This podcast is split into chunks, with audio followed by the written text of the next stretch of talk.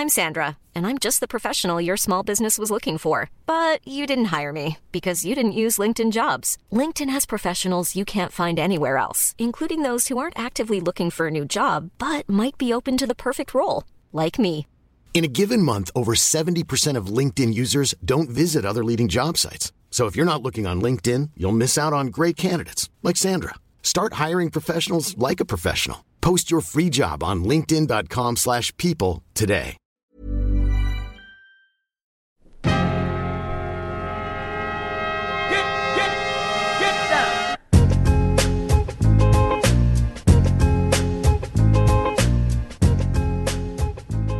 Kadourziani, bonjour.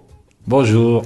Euh, merci d'avoir répondu à l'invitation de 48. Vous mesurez 1m79. Celui qui vous croise dans la rue ne le réalise peut-être pas, mais vous êtes un des plus grands dunkers de tous les temps. Première question très simple. Si je vous dis dunk, vous pensez à quoi? Euh, je pense à, à s'éclater, à voler, oublier tous les soucis. Euh, le seul endroit où je me sens libre. Il y, a- il y a vraiment cette impression de liberté, ça revient beaucoup chez les dunkers. Euh, je crois que c'est Dominique Wilkins qui disait c'est mieux que le sexe. Ouais, bah, Est-ce qu'il en fait trop lui, lui, je sais pas, je sais pas, ça, sa femme doit le, doit le prendre à, à partie avec cette phrase-là. Mais non, c'est, c'est des sensations fortes. C'est là vraiment où c'est un moment de plénitude, un moment vraiment d'éternité, si on veut dire. Non, c'est vraiment très spécial le dunk. Hein. C'est l'éclatante au, au plus grand sens euh, du terme pour celui qui est passionné, pour celui qui qui retrouve tout. Parce qu'à un moment, toi-même, tu tu t'envoies en l'air tu, tu fais des gestes en l'air, et en plus tu plais, c'est l'art de plaire aussi. Tu vois, tu as, toute une audience, t'es beau gosse, et c'est la frime, tu vois, t'existes. T'es- Tu forces les gens à t'aimer, Ouais, il y a un truc de a séduction un peu. Ah, obligé. Mais. Et il y a un côté, euh, ce qui revient souvent aussi quand on entend parler, c'est une drogue. Une fois qu'on a Ouais. commencé, on s'arrête plus. Ah, surtout moi. Moi, moi quand à un moment, j'étais tellement cherché un moyen de, de me dire, eh eh, oh, je suis là, j'existe, tu vois. Euh, parce que c'est vrai, en moment quand tu viens de, la la condition, moi, où j'ai grandi, familiale et tout ça, avec ma, un peu particulière, ben, à un moment, faut, faut, faut se dire dans le désert, euh, je suis là, coucou, faut faire un trait dans le désert. C'est quelque chose qui revient euh, dans le documentaire euh, de l'équipe réalisé par Nicolas de, de Virieux, on en reparlera un petit peu, mais euh, qui s'appelle donc Dunker pour ne pas mourir. Vous parlez de voler, et quand vous parlez de voler sur les images du documentaire, on a l'impression qu'il y a un vrai double sens, c'est-à-dire voler littéralement et voler au-dessus des problèmes dont vous parliez. Vous étiez, vous avez grandi dans un quartier difficile. Il y a, ces deux aspects-là, on dirait. Ouais, c'est ça, parce que c'est vrai, euh, quelque part, euh, c'est de la, poésie, mais c'est vraiment existentiel. C'est un moment, ça nous permet d'exister, d'être quelqu'un, de surmonter les obstacles, parce que on est dans une quête de soi, une quête d'excellence, et quand on cherche à atteindre le meilleur de soi-même, ça demande beaucoup d'obstacles, et on doit surmonter tout ça et s'élever, c'est ça, c'est jumper, c'est jumper par-dessus les obstacles, c'est quand bien même ça va pas, quand bien même c'est dur, quand bien même on est fatigué, quand bien même on a des soucis, et là le dunk nous permet de, s'échapper. Donc c'est vraiment un, vraiment un moyen de un exutoire et aussi une, une libération et euh, un refuge. Alors, le premier dunk, est-ce que vous vous en souvenez et quel souvenir vous en gardez? Le premier dunk, euh, il, était, bizarre parce que déjà j'étais venu emmerder mon pote euh, qui s'appelle Dadou. Dadou hein, avec, euh, il avait des grosses lunettes à la James Worthy. Nous, il était tout le temps en train de jouer sur notre terrain de foot parce que c'était un terrain de basket qui croisait un terrain de foot. Donc euh, nous, on n'avait pas de ballon de, de, de, foot. euh, on voulait jouer au foot et lui, il était là en train de nous narguer, en train de s'éclater à jouer. Et nous, on le regardait. Après, euh, je suis allé le voir et je lui dis euh, ouais, euh, laisse-moi jouer avec toi. Et euh, donc euh, je l'ai emmerdé un peu, j'ai accroché le cercle, je suis resté pendu et j'ai empêché ses ballons. Il me dit mais attends, mais toi tu jump et tout. Et euh, donc après il m'a balancé un, il m'a dit attends on va, faire un truc, je te balance la balle et toi tu dois la, tu dois la rabattre. Et euh, c'est là que j'ai mis mon premier dunk. Mais c'est vrai que ensuite après ça, ben je me suis mis à, à prendre goût. Et c'est vrai qu'après c'était c'était c'était le dunker addict, hein, le junkie après. C'était tous les jours là-haut.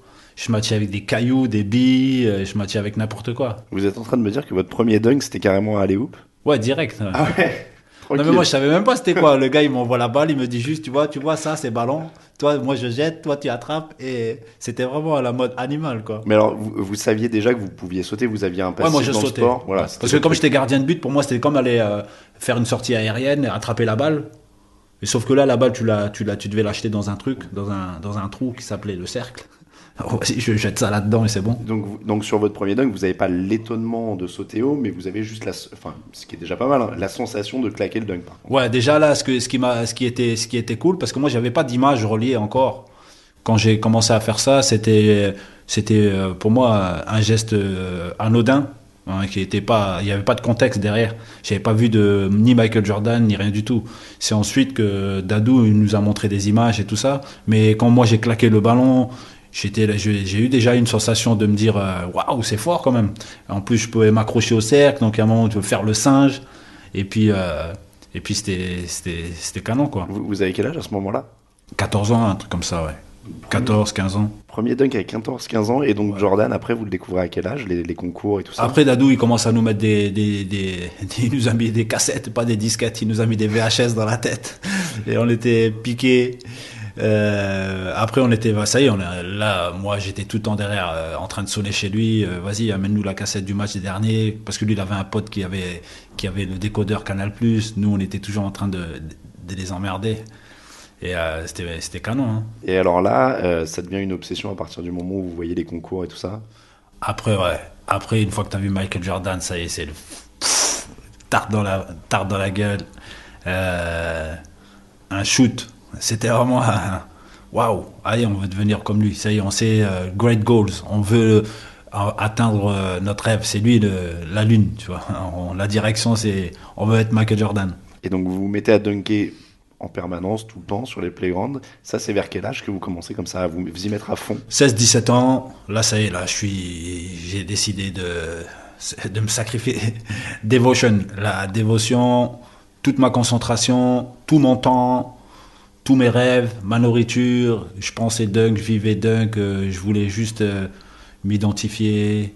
Et en plus, en plus, quand tu vois que tu commences à, grimper dans les efforts, dans les, dans quand tu vois que tu commences à ta détente elle commence à grandir quand tu commences à voir à, à, à- comment dire à réussir quelques dunks tu dis ouais en fait ça s'arrête pas après tu prends goût tu prends goût ça fait de pas à pas après tu deviens dingue. Et donc c'était combien d'heures Combien de C'était tout le temps? Moi il n'y avait pas d'heure en fait. C'était jusqu'à la mort. Tu vois dunker jusqu'à mourir en fait. C'était euh, c'était pas pour ne pas mourir. C'était pour vraiment euh, je donne tout ce que j'ai et à un moment jusqu'à mon ma- mes jambes elles flanchent. Et j'avais des périostites. Je me rappelle j'avais des périostites aux deux tibias. Tendinite à un rotulienne à un genou Ouais. périostite, c'est quoi exactement Périostite, c'est décollement du muscle du tibia. T'as un petit liquide inflammatoire qui passe là. C'est horrible. Donc, Et en- Mais c'est que des blessures d'usure, donc c'est que vous ouais, étiez tout le temps. Quoi. c'est que de l'usure. En plus, moi, j'avais pas trop l'hygiène. C'est-à-dire qu'à un moment, je savais pas ce qu'il fallait faire. Donc, moi, j'apprenais avec l'expérience. Et l'expérience, elle est cruelle parce qu'elle te fait comprendre après. Donc, moi, je, je me blesse. Après, ah, il fallait faire ça. Ah, ok, d'accord. Ben, paye. Donc tout ce qui est étirement et tout ça, c'est ça qui arrive après. C'est ça après voilà. Après je me suis dit ouais il faut que je m'entraîne plus longtemps, plus euh, plus durement. Bah il faut il faut maintenir, il faut nettoyer la machine et tout. Euh, Le, le rythme d'entraînement, donc c'est ça, c'est hyper intense. Ouais. Euh, vous séchez même les cours pour aller dunker. Quoi. Ouais non moi j'allais à un moment à l'école c'était dehors, c'était moi et c'était moi j'étais devenu professeur et élève en même temps. Parce qu'apparemment, donc même le soir, euh, vous allumiez euh, des feux sur le playground pour, euh, pour vous éclairer. Quoi. En fait moi j'étais comme tu vois comme les, tu as un portable, tu as, de la batterie et moi fallait que je vide mon fallait que je vide mon chargeur, tu vois. Et euh, tant que j'avais pas vidé mon chargeur et j'étais euh, j'étais voilà j'ai dé- dépensé tout toute mon énergie. donc des fois ça ça pouvait prendre euh, deux heures trois heures. Puis des fois j'étais dans une hystérie tu vois j'étais dans une boulimie et je me dis putain mais en fait aujourd'hui je suis tellement ferme j'arrive pas à me fatiguer. Et euh, je dis j'ai engrainé mon frère viens viens on va jouer. Je dis mais ça y est on a joué toute la journée. Maman elle va nous tuer c'est bon Ce qui, est, ce qui est dingue quand même, parce que c'est quand même un geste hyper énergivore le dunk. Pour quelqu'un, en tout cas, euh, peut-être pas pour vous visiblement, mais pour quelqu'un de, de, de lambda, dunker c'est déjà un énorme effort. Donc le faire 2-3 heures, c'est énorme. Après, j'avais une rage, je sais pas, moi j'étais révolté. Quand j'étais gamin, j'avais pas encore la science de, de bien m'exprimer, j'avais pas encore les mots. J'étais plus un animal. Il a fallu. euh, Donc moi, ma meilleure façon de m'exprimer, c'était euh, c'était ce geste-là. J'avais envie de parfaire un geste pour me faire comprendre de tout le monde. C'était une rage que j'avais en moi. J'étais vrai, vraiment quelqu'un de révolté, mais je savais pas encore en pourquoi. Il y avait plein de choses que je devais comprendre. Et euh, donc quand j'arrive sur le terrain, j'avais tout le temps la rage déjà. J'étais quelqu'un de très nerveux et euh, très speed. Donc euh, voilà quoi, j'étais. Et à un moment, il fallait que je me calme. Et c'est marrant, ça, ça revient justement à une chose que vous disiez dans le, dans le documentaire. Vous disiez Michael Jordan euh, avait des choses à dire quand vous l'avez vu. Vous dites Ouais. il avait des choses à dire, je le voyais, il avait des choses à dire quand il dunkait. Et vous, c'est justement aussi pour ça, c'est parce que vous aviez des choses à dire que c'est venu et que c'est devenu un langage pour vous quoi. J'ai vu qu'il avait des choses à dire parce que je me suis dit c'est pas possible. Il peut pas être aussi grâce, euh, avoir autant de grâce sans l'avoir travaillé. Pour moi, il avait tout calculé. C'est-à-dire qu'il avait, il avait tout calculé, donc il avait tout mis en scène. Donc il avait forcément plein de choses à dire pour se dire écoutez, voilà, moi, tout ce que j'ai fait là, vous avez la perception que je vole, mais c'est moi qui vous ai donné la perception. Comme il dit, euh, maybe I fly for a second, but I fly. hein. Donc euh, je me suis dit, ouais, lui, il a plein d'états d'âme. Il a plein, il a c'était quelqu'un sûrement d'oppressé. C'est quelqu'un qui avait vraiment envie d'être euh, de la quête du parfait, de l'excellence. Et euh, il a dû avoir beaucoup de problèmes, beaucoup d'obstacles. Et s'il est beau aujourd'hui, c'est parce que quelque part, avant, on l'a considéré comme quelqu'un de bizarre. Donc il a dû essayer de rectifier quelque chose. Moi, c'est comme ça que je l'ai, je ressenti. Et je dis à un moment, quand on veut vraiment utiliser un sport, une manière, une passion pour être un langage absolu pour parler aux gens, c'est-à-dire avec le corps, parce que le corps, c'est le premier, premier instrument de langage. Et quand on utilise notre corps pour dire tout sur nous, ça veut dire que ça veut dire que et en plus quand on atteint l'excellence comme Michael Jordan l'a fait et quand il ça veut dire que moi déjà il m'a parlé dans l'absolu. Waouh. Le gars là, il nous a tout dit. Et alors vous, euh, dans votre langage justement, quand, euh, quand vous commencez à dunker, à maîtriser différents dunks, il y avait un dunk quand vous étiez énervé, un dunk quand vous étiez content, il y, a- il y en a Ouais, qui ouais, ressortaient comme ouais. ça. C'est vrai, c'est bizarre comme ce que tu dis parce que les, comme euh, je sais plus, il y avait euh, là on est on est dans le quart d'heure philosophique. J'aimais bien un, un gars, il disait un philosophe, il disait euh, les mots ne sont pas les mêmes chez tous, mais les états de l'âme et tout ce qui lui correspond, eux le sont. On n'a pas les mêmes mots, on n'a pas les mêmes, euh, mais on a les mêmes états d'âme. Et je vois que chaque, pour moi, chaque dunk est égal à un état d'âme. Je, je dunkais la tristesse, je dunkais la joie, je dunkais l'énervement, l'aigreur. Mais une des, un des dunks les plus farouches que je faisais, c'était quand je balançais les claquettes là, et je partais de loin, et là, euh, excusez-moi, c'était NTM. hein. Et je claquais le ballon et je disais euh, NTM à tout le monde, tu vois, laissez-moi tranquille, je suis dans mon monde, Ouah, je gueulais, c'était le dunk de la rage, quoi. Et en plus, ce qui est bien dans ce dunk là, c'est que la balle, tu peux la chercher, euh, partir de loin, et vraiment, et après finir comme un fou, quoi. Tu vois Et parce que le dunk, en général, c'est quand même un geste assez agressif, c'est un geste assez énergique. Ouais, c'est violent.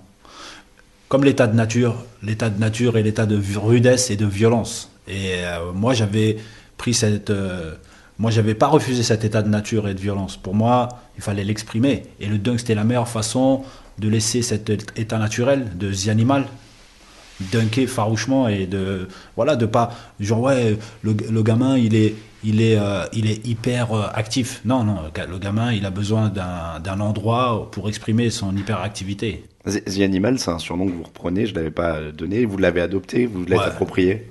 The Animal parce que j'aime bien Hegel aussi qui dit que l'homme est un animal un animal qui sait dire non parce que j'aime euh, cet état de nature où euh, où euh, on, on dit que la, rudesse et la violence, elle fait partie de, de, ça. Il faut juste constituer, constituer des, des règles pour que cette, voilà, trouver un endroit où on puisse vraiment la codifier et puis la laisser s'exprimer. Moi, j'aime bien ce personnage animal. J'aime bien, j'aime bien que qu'on laisse les gens s'exprimer. Après, il faut les aider à trouver l'endroit et la, et, le, et, et la discipline. Tu vois. Moi, j'ai trouvé ma discipline.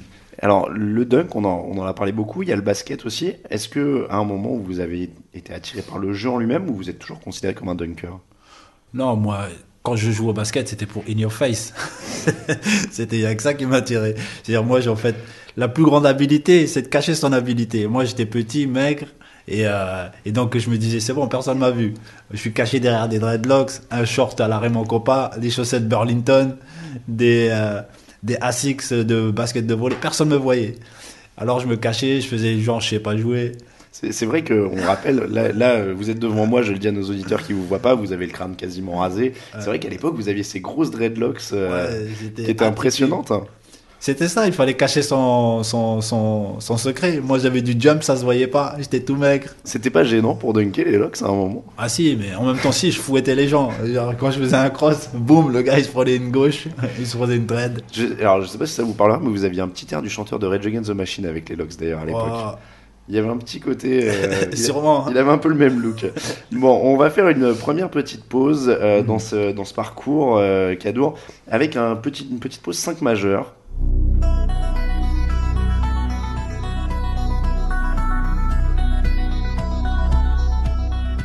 Alors d'habitude je demande toujours un 5 majeur à mes invités et là je vais vous demander votre 5 majeur évidemment des meilleurs dunkers de l'histoire. Ah, vous. des dunkers? Waouh. Alors, déjà Michael Jordan, Clyde Drexler. Parce que c'était l'homme volant, celui qui planait. C'est vrai qu'on l'oublie un peu Drexler. Ah, mais Drexler, c'était, il pliait ses deux jambes là, il partait pff, avec une, illusion de facilité, comme s'il avait, il avait du, du kérosène dans les jambes. Après, c'est Spud Webb. Après, c'est la légende, parce que j'aime le côté mystique, le côté aussi légendaire, le côté on n'a pas vu, à ce qui paraît, c'est The Goat, Armanigo. D'accord. Est-ce que vous pouvez nous en parler un petit peu pour Alors, nos Goat, auditeurs qui ne c'est- connaissent pas C'est euh, une légende de, de New York. Alors lui, sa légende, c'était il avait le double dunk. Il avait aussi cherché des, des pièces en haut de la, euh, des billets en haut de la planche. Et euh, il avait une détente faramineuse. euh, et puis euh, voilà, il a été aussi euh, au milieu des gangs et tout ça, donc respecté. Et puis aussi une histoire un peu, un peu d'homme oppressé, un peu chaotique aussi. Et euh, c'est aussi un peu, ça me faisait penser aussi à moi. C'est une légende aussi. Il y a des choses qui, qui sont légendaires, un peu mystiques. Il y a lui, alors le 3, le quatrième, je dirais euh, Dominic Wilkins, parce que c'est jump de pied pur et euh, c'était pour moi un truc de fou. Après euh, le dernier, si on va en mettre un dernier, parce que j'ai aussi euh, bien aimé, c'était Kelly Skywalker, parce qu'il prenait la balle comme ça et son, son coffre, la balle en prise de Cobra, là, quand il prend la balle dans son avant-bras et puis qu'il mouline et tout ça, ça m'a beaucoup inspiré aussi. J'aimais bien aussi sa façon d'écraser le cercle. C'était aussi une réponse à tous ceux qui disaient ouais il me prend de la résine et euh, parce qu'il a des petites mains non moi après j'ai pris la balle dans ma main là et je faisais comme le, le serpent là Pff, alors c'est ça ma réponse Euh, Spud Webb, vous l'avez mentionné, il fait. Est-ce que vous vous rappelez quelle taille il fait? Je l'ai pas en tête en fait. ouais il est fait 1m75 un truc Oui, donc il est, ça. il est plus petit que vous encore. plus petit, ouais. encore plus petit. ouais. Et lui, c'est une légende parce que c'est lui qui a aussi, qui a aussi montré que tout est possible, qui a montré, qui a cassé les barrières mentales, qui a cassé aussi euh, les idées reçues ou le fait que c'était pas peut-être pour nous. Il y a aussi lui parce que Michael Jordan, quand j'ai vu son, quand je l'ai vu, c'est vrai que lui, il m'a, il a planté la graine de la passion. Ensuite, il a fallu me une preuve comme quoi tout est possible. Et Spot Web, c'était lui, c'était la preuve absolue comme quoi, vas-y, arrête, arrête d'être complexé. Si lui il peut, toi-même tu peux. Ça fait un beau 5 majeur en tout cas, et on a, on a plein de belles légendes. On va revenir un peu à votre parcours. Euh, et après la découverte, après les premiers dunks, il y a la Slam Nation qui arrive. Comment ça se passe la rencontre avec Bouna Ndiaye et Jérémy Medjana? Alors des noms que nos auditeurs connaissent parce que maintenant ce sont des agents NBA. Euh, parce qu'apparemment Jérémy Medjana, vous l'avez rencontré sur un terrain de basket. Ouais. Et ça s'était pas forcément bien passé. Pas, pas très très bien. En fait, euh, c'était la finale du France Basket Tour. On avait gagné le tournoi 3-3 là. C'était moi, j'avais gagné l'étape de Chalon. Euh, donc on se retrouve au Zénith pour les 10 ans de... Non, c'était pas les 10 ans de Canal, c'était en 96. Et euh, il y avait Karim Abdul-Jabbar, Georges Eddy. Et donc nous, on fait notre premier match et on nous prend 20-0, un truc comme ça, et ils nous ont défoncé. quoi. D'ailleurs, ils ont gagné le tournoi, le, la le France Basket Tour, ils l'ont gagné. Et on s'est embrouillé avec lui. Euh, moi, c'était euh, waouh. En plus, euh, tu sais, à l'époque, j'étais vraiment cramé. J'avais, j'avais pris un flingue à grenaille avec moi. Ah oui. Et euh, ouais, là, c'était chaud. Et, euh, euh, je commençais à, vouloir sortir le flingue et tout. Et les mecs, les mecs de la sécurité, ils m'ont jeté dehors. Ils m'ont dit Non, mais il faut que tu jettes ça dehors, tu rentreras plus. Après, euh, après bon, on s'est réconcilié. Après, après, je suis revenu. On a foutu ça à la poubelle. Et après, voilà, j'ai commencé à, j'ai commencé à, mettre quelques dunks. J'ai, alpagué Georges Eddy qui traversait le terrain. Je lui dis, ouais, moi je dunk des lancers francs et tout. Il me dit, ouais, ouais, ouais, c'est ça. Il me dit, non, mais c'est vrai et tout. Il m'a dit, ok, d'accord, bah vas-y, montre-moi. Et en plus, j'ai dunké comme Michael Jordan des lancers francs. Il a dit, waouh, il a appelé Jean-Paul Jaude. Et ils ont fait un sujet sur moi, euh, alors que c'était pas prévu. Et après, Jérémy m'a dit, ouais, écoute, euh, il a été voir mon frère Nordine. Il a dit, eh, j'organise les 24 heures de Horchy avec un concours de dunk. C'est toujours le, j'essaie d'amener les meilleurs de France. Et je veux que ton frère y vienne, malgré ce qui s'est passé. C'est pas grave, allez. Et voilà, quoi. Moi, j'ai accepté. Et après, voilà, quoi. On s'est réconciliés. On a, et on a, on a décidé de créer la Slam Nation parce qu'en fait, le concours de dunk, a, l'édition de 97, elle a été tellement, il y avait un plateau tellement énorme, une génération tellement fabuleuse qu'on s'est dit, ouais, on va faire un show. Et c'était là l'idée de Buna Ndiaye qui est venu euh, accompagner euh, Jérémy pour se dire, euh, tiens, ben voilà, on, on va monter une société qui s'appelle Comsport et on va présenter, euh, on va présenter le, on va produire le, show de, Slam Nation. Et, euh, et voilà, on a tous grandi ensemble. Donc, comme sport a grandi aussi comme ça, en faisant la tournée, en, produisant la tournée de Slam Nation, et a bâti son réseau aussi. Donc, c'est bien ce qu'ils ont fait. Ils se sont appuyés aussi sur nous. On était aussi à la, base de- et à l'origine aussi de, de leur, euh, de leur ascension. Donc, c'était cool aussi. Pour vous, à ce moment-là, ça, vous semble naturel de, de- de partir dans cette aventure-là ou vous dites, ouais, je vais peut-être pouvoir en vivre, tiens. Moi, au début, c'était la passion. En plus, c'était une aventure. On était dans un pari. Faut ça, faut pas oublier. C'était un pari. On est, on- moi, c'est déjà, j'étais comme dans l'émerveillement. Et après, c'était à nous le succès. C'est à nous de le faire. Donc, c'était à nous, à nos performances, de, de décider du, euh, du, du succès ou de l'échec. Donc, moi, j'étais vraiment responsabilisé. C'est pour ça que je faisais le dingue. À un moment, moi, c'était moi, je suis sorti du quartier, je veux pas y retourner.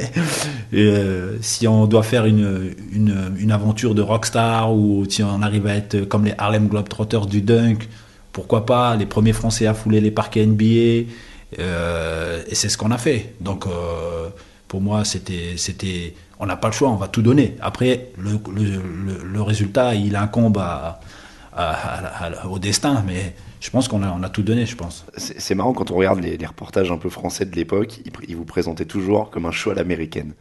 Ça vous embêtait pas d'entendre ça, sachant que les ricains ne faisaient pas ça de toute façon Non, mais nous, on était contents. On, on dit que le, le converti est plus royaliste que le roi. Nous, on était même plus américains qu'américains. Et même les Américains, ils nous, ils, ils nous adulaient. Donc, euh, on était vraiment. C'était comme un pied de nez. Michael Jordan, on était devenus des Michael Jordan. On était même les héros de- des stars. Et c'était ça, en fait, notre valeur ajoutée. Des stars NBA qui eux-mêmes étaient des athlètes vraiment hors normes, reconnaissaient en nous et nous donnaient l'approbation. C'est comme si on avait un label. Voilà, quoi. On avait le tampon appellation d'origine contrôlée, jumper euh, accrédité. Et, euh, et quand tu vois Michael Jordan, euh, Vince Carter, Dominic Wilkins te donner un tampon, tu vois, comme je disais, un doctorat, ça c'est gratifiant et c'est euh, c'est inversé, tu vois, c'est renverser les rôles un peu, tu vois. C'est on a rêvé de l'Amérique, maintenant la- l'Amérique rêve de nous. Pourquoi être complexé? Et puis c'est une invitation aussi à tous ceux qui qui ont rêvé et qui à leur tour doivent faire rêver. Parce que Vince Carter, c'était en 2004, hein, si je dis pas de bêtises. Ouais. Et alors, ça se passe comment? Vous on, on a vu les images. Les images Ouais, circulent. ouais. Il est sur le bord du terrain. Au début, il est un peu perplexe. Et puis, il se laisse aller au fur et à mesure. Vous avez pu lui parler un petit peu quand même en dehors ou c'était Ouais, vraiment- non, non, non, il était, il était accessible. C'est quelqu'un de vraiment. Et puis c'est vrai, on, on défense, tu vois, on a peur parce qu'on se fait des images. C'est quand même euh, Vince Carter, tu vois, euh, waouh, avec tout ce qui se dit autour de lui, avec ses, avec tout ce qu'il a fait, avec tout- c'est un mythe, tu vois. Alors quand tu, donc tu te dis, waouh, déjà, ben, on va, il y a une distance. Après, pour réduire la distance, il faut, faut mériter aussi. Et ensuite, quand tu te rapproches du personnage, tu vois en fait qu'il n'y a plus de filtre avec lui. Et lui, en fait, il est normal, il est cool. Il te dit, waouh, j'ai bien, j'ai bien apprécié. Et tu vois que c'est un cramé comme nous du dunk. Et tu dis, en fait, ouais, il est comme nous, c'est un crevard, en fait. Tu vois On, peut situer un petit peu pour, euh, pour ceux qui vous ont pas forcément vu euh, en spectacle, comment ça se passait un show de la Slam Nation? Parce que, encore une fois, maintenant il y a YouTube, on voit des images. Mais est-ce que c'était chorégraphié? Comment ça se passait? Dans quel ordre vous passiez? C'était quoi le, scénario pour vous quand vous rentriez sur le terrain? Alors aujourd'hui, quand on, regarde, il y a des concours de dunk, mais c'est que de l'individualisme. On va dire c'est le truc. Il n'y a plus de, de show écrit, il n'y a plus d'écriture, il n'y a plus de comédie. Nous, à la base, euh, notre succès, ça a été de faire, euh, de, de- faire une écriture. On, a, on s'est dit, on va scénariser un show, on va le monter, ça va monter en puissance. On avait tous des, spécialités. On devait finir en apothéose, c'est-à-dire qu'on devait monter en puissance et on devait faire de la mise en scène, avec la musique, une bande son, euh, des chorégraphies, des combinaisons à deux, des combinaisons à trois, des combinaisons à cinq, sauter par-dessus des obstacles, y aller tout doucement, et ensuite finir par chacun sa spécialité. Voilà, donc il y avait une démarche où on faisait de l'entertainment. On essayait de faire euh, participer le, le public. Genre, on jump par-dessus le public, ou on prend un gamin, on le fait dunker aussi. Donc on était dans la même logique que les Harlem. Un spectacle. De la performance, oui.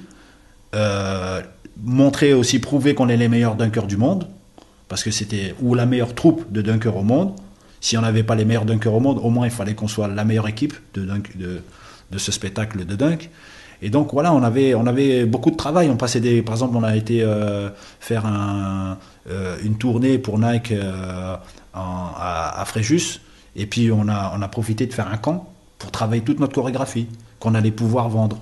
Donc, euh, et cette force, c'était la solidarité. C'est-à-dire qu'à un moment, chacun faisait des concours de dunk, mais on s'est dit non, on va s'unir et puis on va, on va vraiment essayer de, de, de, de rassembler nos forces pour que, pour que le public puisse kiffer et pour que le dunk soit aussi un moment de joie et un, un spectacle. Et comme ça, on va pouvoir se produire et se vendre. Oui, c'est un, un vrai show, ce que vous dites dans la, dans la lignée des Harlem, etc. Il y a une vraie scénarisation. C'est ça. Euh, votre dunk préféré à vous d'ailleurs? Moi, c'est euh, double moulin et, euh, le 3-6 Cobra. 3-6 Cobra parce que parce qu'à un moment, il y a toute la rage. Comme on voit, il y a un, des dunks que j'ai mis à, euh, le 3-6 Cobra à, la défense, au camp Tony Parker, où là, j'ai presque pété mon bras dans le cercle. J'avais une bosse à la fin, j'avais même plus à plier mes mains. En fait, quand ouais, il n'y a plus de calcul, le 3-6 Cobra, c'est un moment où tu jettes tout ce que tu as, la rage, les colères, les frustrations. C'est vraiment. Et le double moulin, parce que c'est une nouveauté, c'est ma marque de fabrique. Et puis euh, voilà quoi. Vous, le disiez euh, justement, il a fallu apprendre au tout début, quand vous étiez encore à Saint-Dizier, les- la rigueur physique, etc. Euh, quand vous enchaînez les shows avec la Slam Nation, ça doit être hyper exigeant aussi. Vous faites quasiment 400 shows, je crois, au total. Euh, comment vous gérez la vie sur la route avec la préparation physique, etc. Il y avait une routine quotidienne que vous vous imposiez. Comment ça se passait? Alors moi, moi, moi, mon avantage, c'est que quand je partais en, en- quand je partais en tour, c'était vraiment enfin un moment où je devais, je pouvais faire que du dunk. C'est-à-dire que dans la, dans l'avion, je faisais du dunk, je m'étirais, je mettais mes jambes, en fait, j'en avais plus rien à foutre. Euh, mais j'étais seul au monde et je faisais tout pour euh, m'étirer, préparer. C'est-à-dire que je, je m'allongeais par terre, ou je faisais, mes étirements, ou je faisais mes, euh, voilà quoi, je faisais tous mes exercices.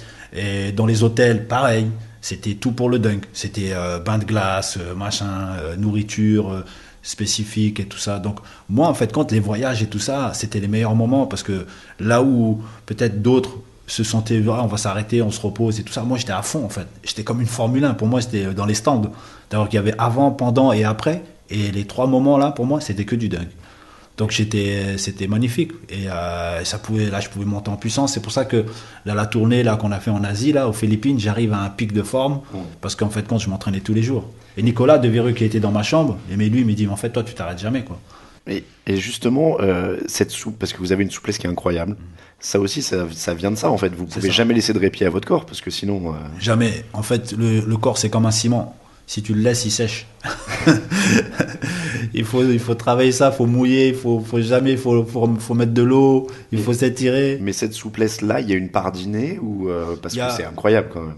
je vais dire, je vais dire, en fait, il y a un moment, mon, mon corps, dans ma, ma philosophie, elle est, elle est difficile. C'était, si mon corps, il est pas content, il va se faire foutre. C'est-à-dire, il y a un moment, s'il veut pas s'étirer, je vais le casser.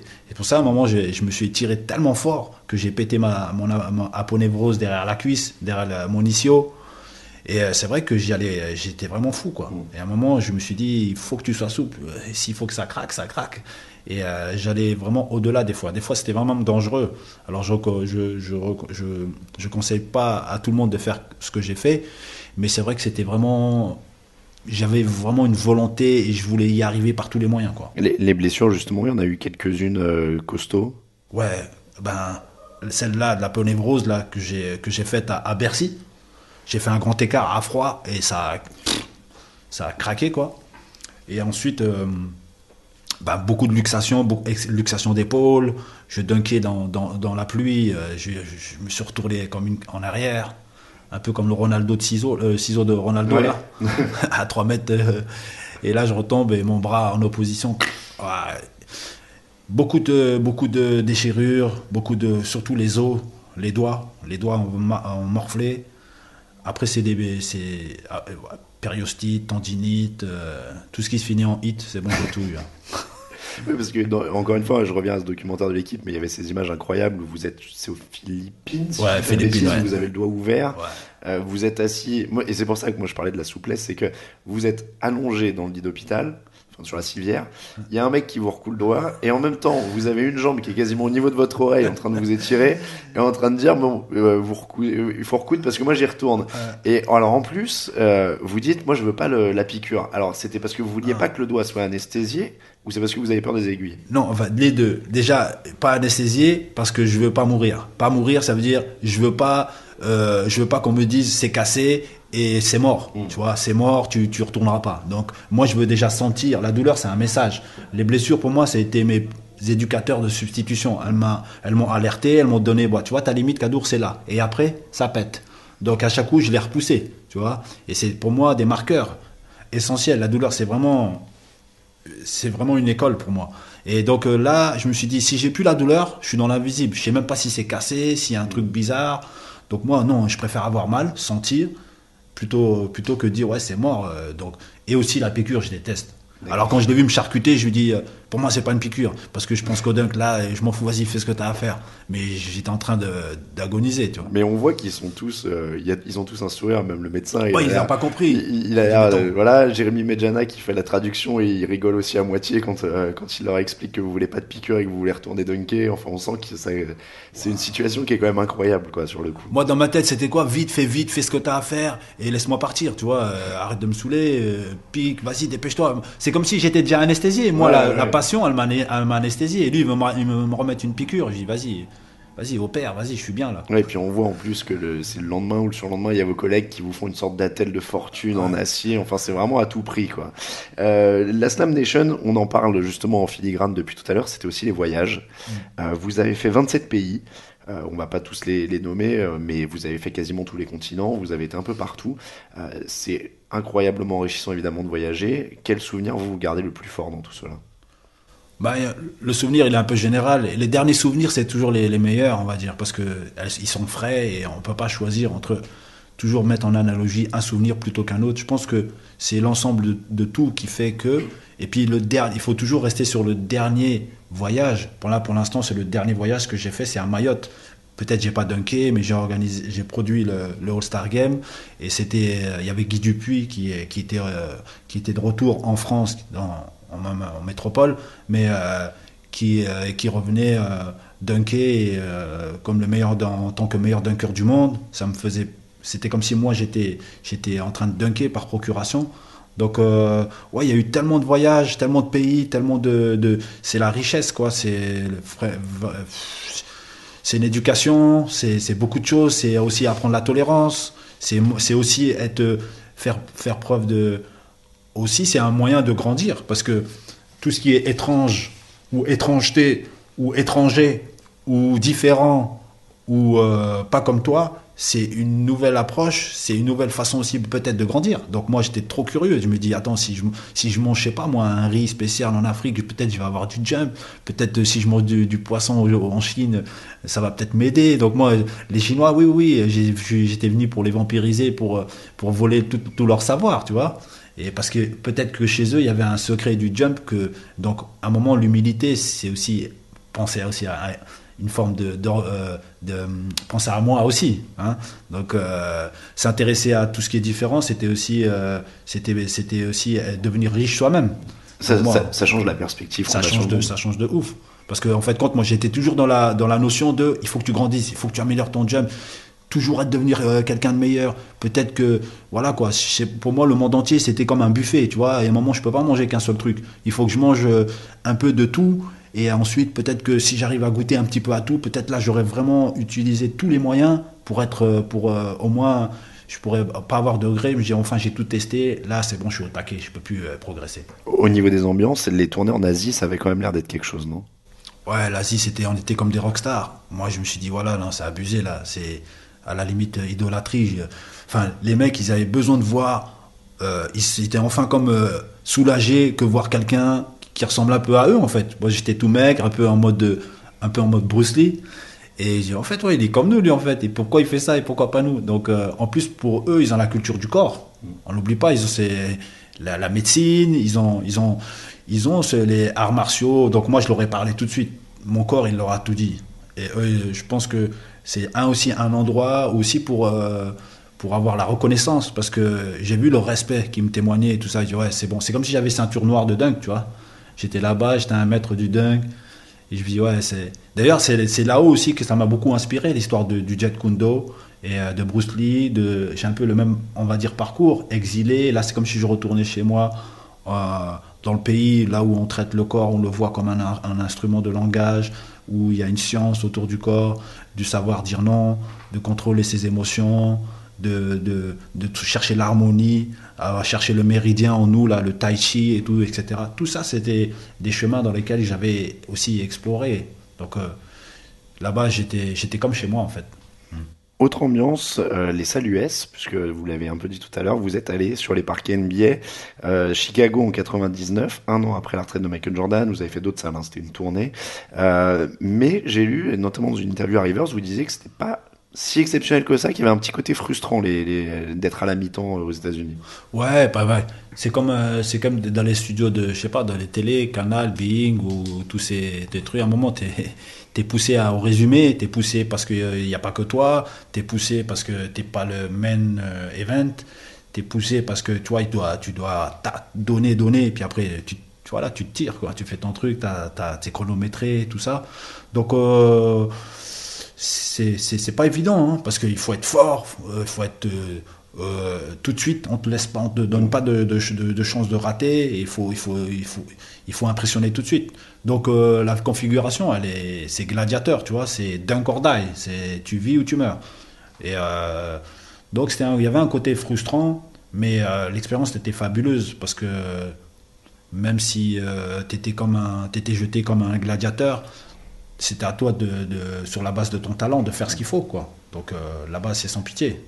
Aujourd'hui, il n'y a plus vraiment de choses semblables à Slam Nation. Est-ce que euh, YouTube aussi a un peu dilué les faits C'est-à-dire que maintenant, le gamin qui veut voir des dunks, bon, bah, il, en trois clics, il voit des mecs qui font des trucs incroyables.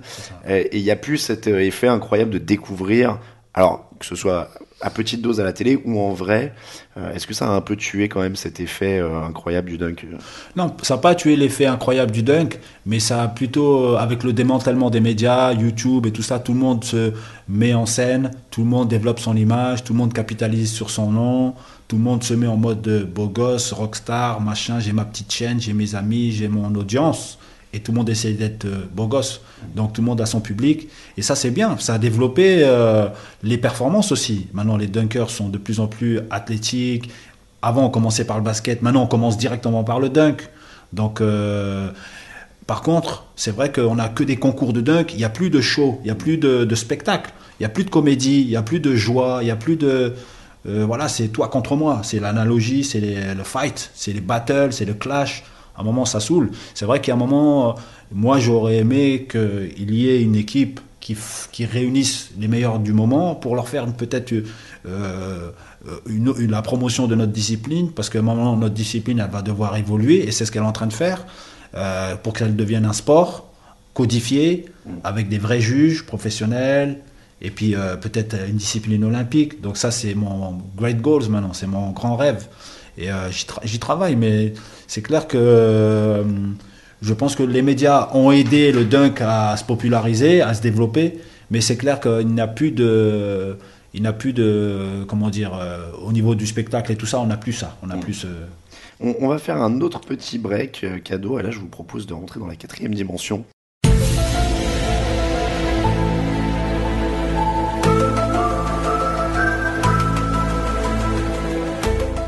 Alors, c'est un petit peu spécial. Euh, c'est très simple. On arrive dans un monde où il n'y a pas de dunk, il n'y a pas de basket. Ah, ça va être triste. Qu'est-ce que vous faites de votre vie? Ah, là, je crois que ça va être très, très, très, très délicat. Non, je pense que le dunk, c'est un moyen. Maintenant, une fois que, une fois que j'ai goûté à ça, ça m'a épanoui, j'ai atteint une maturité. Ce n'était juste qu'un moyen. Maintenant, la finalité, c'est d'être qui je suis.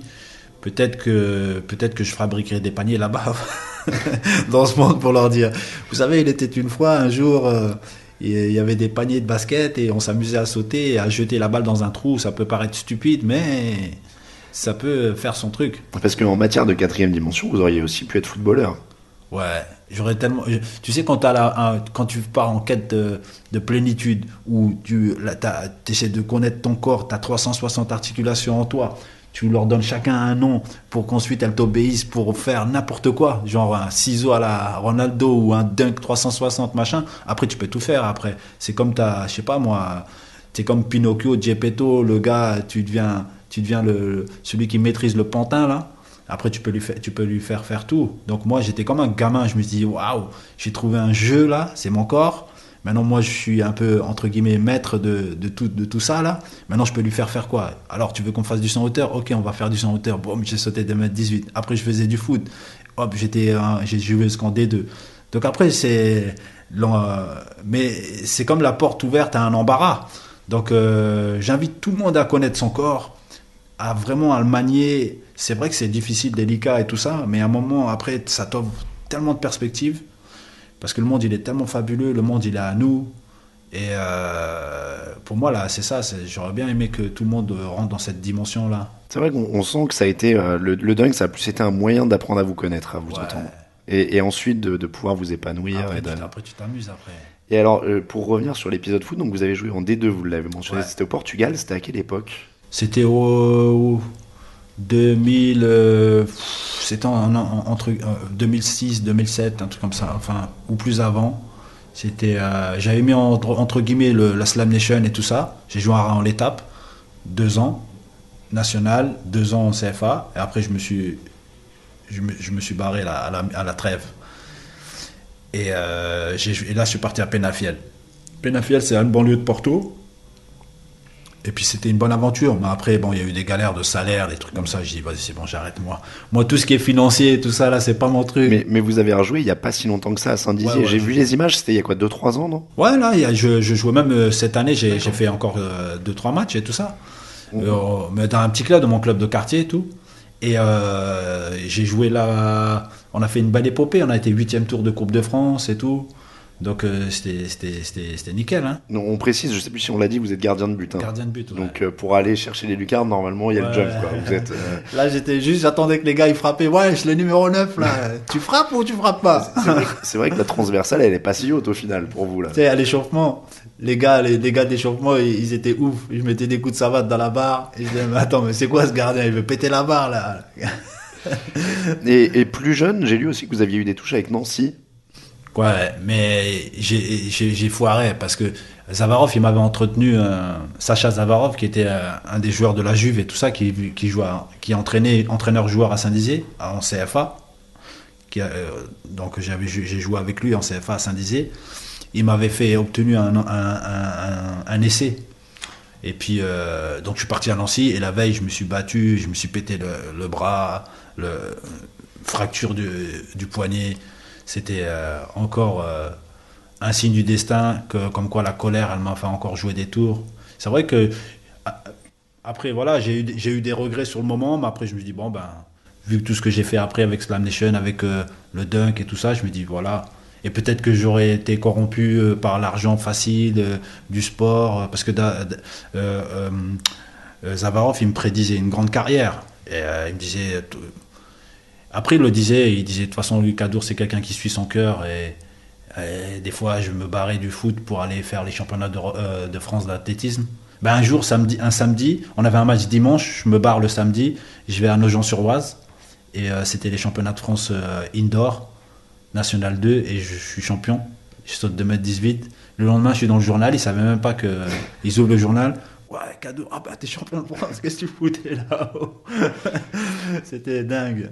Et l'athlétisme, c'était euh, quoi, période lycée que ça a commencé Ouais, UNSS. UNSS, ça a fait beaucoup pour moi. D'ailleurs, là, je suis en train d'essayer de, de, redonner ce que UNSS m'a donné. Parce que quand tu es à l'école et, et on te fait participer tout de suite euh, à des, à des, à des compétitions où tu peux être déjà champion de Haute-Marne, champion de ton, tu vois, champion de ta ville, champion de ton département, et euh, c'est déjà. En même temps, ça peut te permettre de te sauver de l'école le mercredi. Donc, encore une excuse pour, euh, pour, euh, pour te tirer de l'école. Pour, euh, on, on va revenir un petit peu à, à ce que vous faites en ce moment. Vous avez 44 ans. Déjà, je suis obligé de vous le demander. Est-ce que vous dunkez encore? Ouais. Bah, obligé. Bah, la dernière, le dernier dunk que j'ai mis, c'était, c'était, euh, c'était euh, l'année dernière. Bon, l'année dernière, là, on est, on est, c'est pas si loin. hein. Ça fait six mois. Mais euh, je sais que j'ai ça en moi. Peut-être pas encore pour longtemps.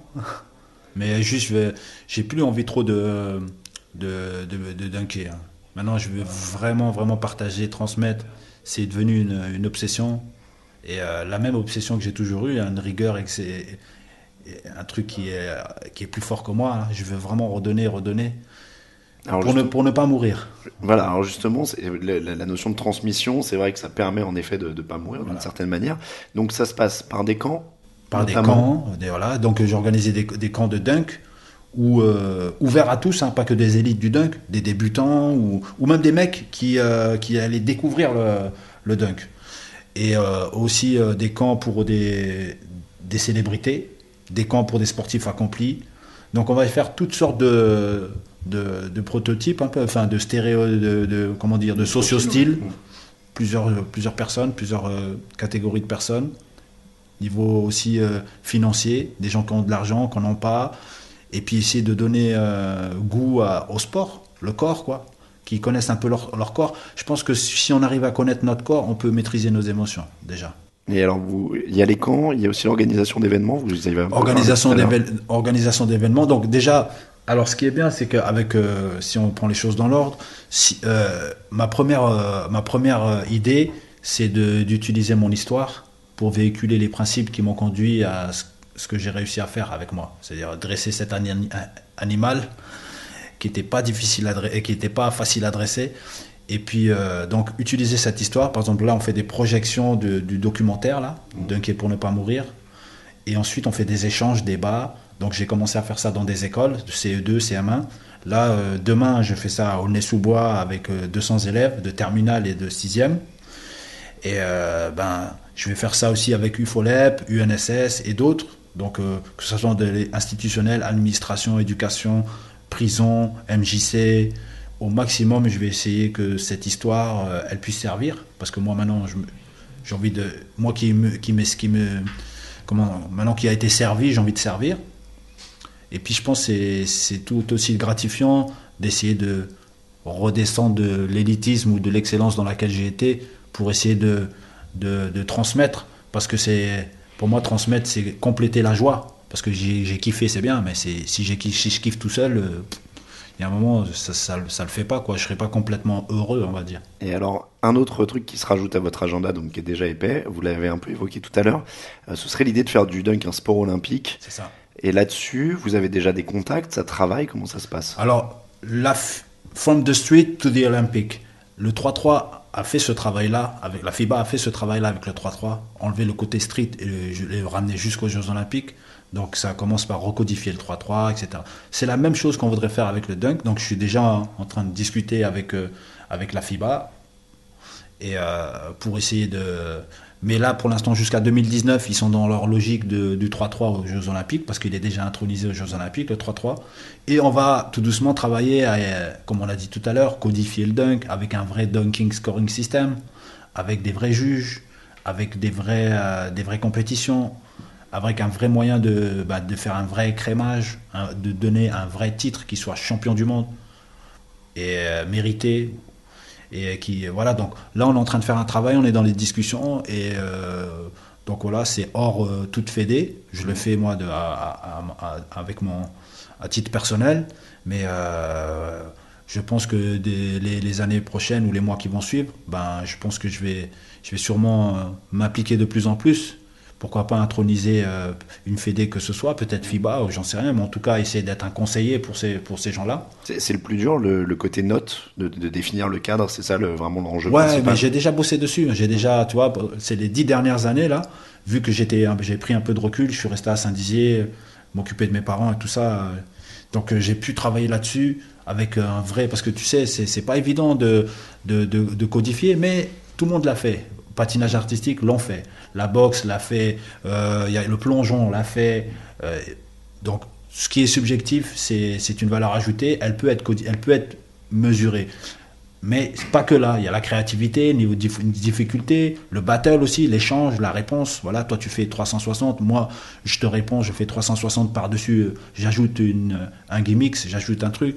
Donc tout ça, moi j'ai déjà travaillé sur un scoring system que j'ai déjà, euh, que j'ai déjà proposé. Donc euh, on va y, on, on a, on- le calendrier n'est pas encore le bon, ça va venir, mais euh, déjà les, les, les, les, les, les- les choses sont posées sur la table déjà. Là, on peut déjà espérer que ça, ça va venir tout naturellement, on va dire. C'est vrai que ça peut, enfin, ça peut être hyper intéressant même pour le, le CIO. C'est vrai que ce serait une discipline hyper spectaculaire qui attirerait des, des, des téléspectateurs en l'occurrence. Alors tout le monde dit tout de suite, ouais, pourquoi le twirling bâton il est aux Jeux Olympiques et pourquoi pas le dunk il est. Parce que les, dunk, les meufs euh, ne dunkent pas, les femmes Oui, ne dunkent pas, donc euh, j'invite toutes les meufs à se mettre au dunk. Donc voilà, Euh, je vais émanciper les femmes. Donc euh, dunk cordaille, euh, les filles, si vous avez envie de faire des 360, euh, n'hésitez pas. Pour ça, peut-être baisser les paniers, trouver une petite balle un peu, recodifier les choses. Le Fi- FIBA est, est ouvert à ça. J'ai lu que vous bossiez sur un ballon qui serait destiné au dunker. C'est ça, ouais. Et alors, c'est quoi la particularité? En fait, ça serait plus petit, qu'on puisse l'accrocher dans la main. Bah, il existe déjà, ils l'ont fait, hein, ce ballon-là, il, il convient bien. hein. Ils ont gardé le même poids, sauf qu'ils l'ont mis plus petit. Donc là, au niveau du peut-être pour, c'est plus pour les femmes. Je pense qu'on devrait réfléchir à baisser les cercles. Et euh, par contre, parce que l'argument, l'argument de, de- de- pour que le, le dunk soit aux Jeux Olympiques, ce qui gêne encore, le, le frein qui est encore, c'est voilà, c'est que les femmes ne Ah, peuvent faudrait pas. que ce soit mixte. Voilà, que ça soit mixte. Voilà, donc euh, c'est juste le seul, le seul bémol. Donc euh, il faudrait travailler, je sais pas, réfléchir, baisser les cercles, euh, si ça intéresse, euh, parce que peut-être que les femmes n'ont ne- n'en ont pas envie. Ouais, tout le monde aime dunker. Moi, Ouais, je, je, pense. je pense. Non mais là je les taquine exprès pour dire euh, voilà quoi. Si, si vous aimez pas le dunk, ben tant pis pour vous.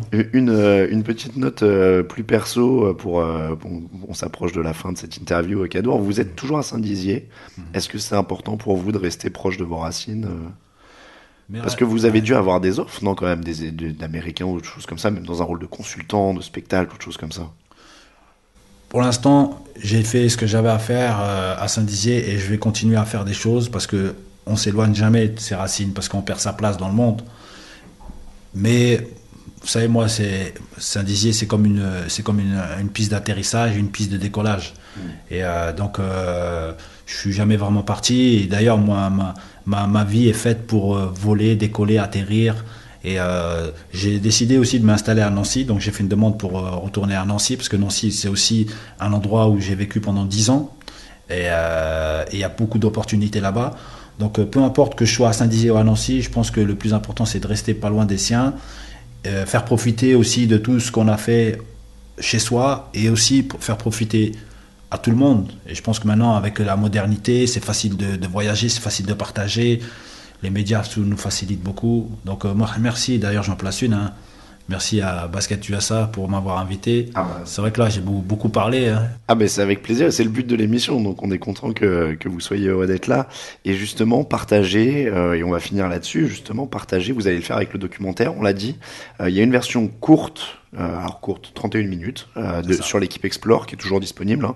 Euh, et il y a une version plus longue qui va arriver. Est-ce que vous pouvez nous en dire un peu plus sur ce qui se prépare? Alors la version longue, elle va être très riche parce que vous dites-vous bien que Nicolas de Vireux n'a pas dit son dernier mot, il a gardé beaucoup de choses sous la semelle. Il y a encore de, beaucoup de détente chez Nicolas de Vireux.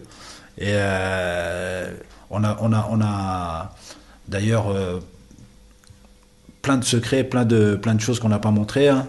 Euh, des, des interviews, Georges Eddy, Vince Carter, je dis juste ces deux mots-là, c'est déjà beaucoup. Hein. Déjà Déjà, voilà. Donc là, on garde sous la semaine, on lâche quelques, trucs. Donc, petite info en exclusivité chez, vous. Et euh, Zavarov, une troisième, voilà, un petit cadeau. Et puis voilà, il y a beaucoup de gens qui vont, nous aider aussi, euh, des membres d'honneur, des membres bienfaiteurs, comme des joueurs, euh, de, basket qu'on a invités à, financer euh, la version longue, parce que la version longue, elle va être vraiment cinéma, visée pour, avec des grandes ambitions, des gagner des festivals, festivals, ou je sais plus, on dit, on dit festival. Toujours un trou là-dessus. festival, Mais C'est bien. Et donc, euh, on va essayer de, on va essayer de gagner, euh, essayer d'aller jusqu'à Cannes. Peut-être je vais marcher les, Tu vois ah bon, vous le souhaitez, une petite montée des marches. C'est pas du cinéma ma vie, hein. mais bon, Nicolas Duvrieux, il a décidé d'aller de me mettre jusqu'à Cannes. Si je montre, si, si j'arrive à être euh, récompensé, ça, ça, serait terrible. Mais en fait, le but c'est pas ça. Le but c'est de faire, euh, c'est de vraiment de, de, partager ça et de donner des leçons, enfin des leçons et donner, euh, comment dire. C'est de l'inspiration. Inspiration, voilà. Pas donner de leçons, surtout pas. Mais essayer de, au maximum, que les jeunes puissent être euh, au moins conscients que tout est possible, qu'il n'y a plus d'excuses. Désolé, mais à cause de, à cause de moi, c'est l'abolition des excuses. Et voilà quoi, vous êtes dans la merde. Maintenant, euh, sachez que vous pouvez toucher le panier avec votre pied, même si vous êtes vous faites 1m80. Pardon. Voilà, je suis le briseur de coquilles, Calimero, tous les Caliméros, je vous dis désolé. Bon, en tout cas, euh, est-ce que vous nous avez dit la date? Je suis désolé. Non, on a encore un an, on va travailler un an. D'accord. Bon, en tout cas, on suivra ça évidemment de manière très attentive. Et on vous remercie énormément, Ziani, d'avoir été avec nous. C'était un vrai plaisir. On a parlé d'énormément de choses. Et on vous souhaite tout le meilleur. Euh, on va remercier aussi nos auditeurs d'avoir suivi 48.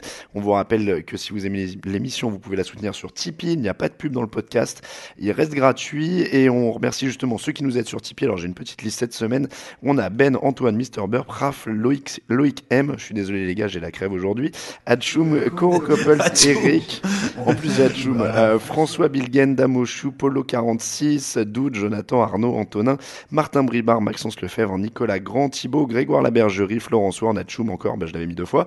Euh, Joël Touchard, Basket Europe, Julien FDM, Dr R et LOL Stax. Voilà, j'ai fait tous les remerciements, j'avais un peu de retard sur les épisodes précédents.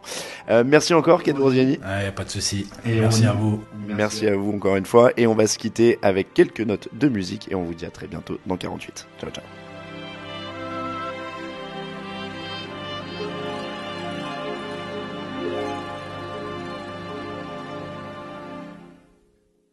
I used to think that I could not go on. And life was nothing but an awful song. But now I know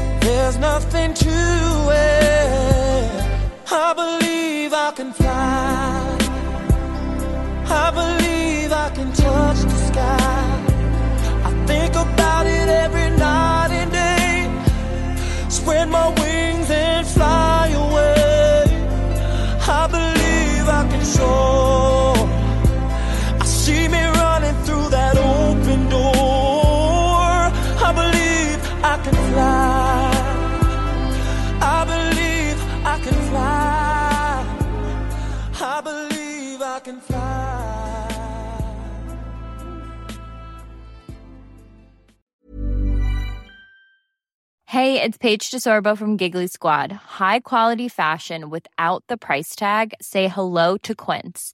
I'm snagging high-end essentials like cozy cashmere sweaters, sleek leather jackets, fine jewelry, and so much more. With Quince being 50 to 80% less than similar brands and they partner with factories that prioritize safe ethical and responsible manufacturing i love that luxury quality within reach. Go to quince.com slash style to get free shipping and 365 day returns on your next order.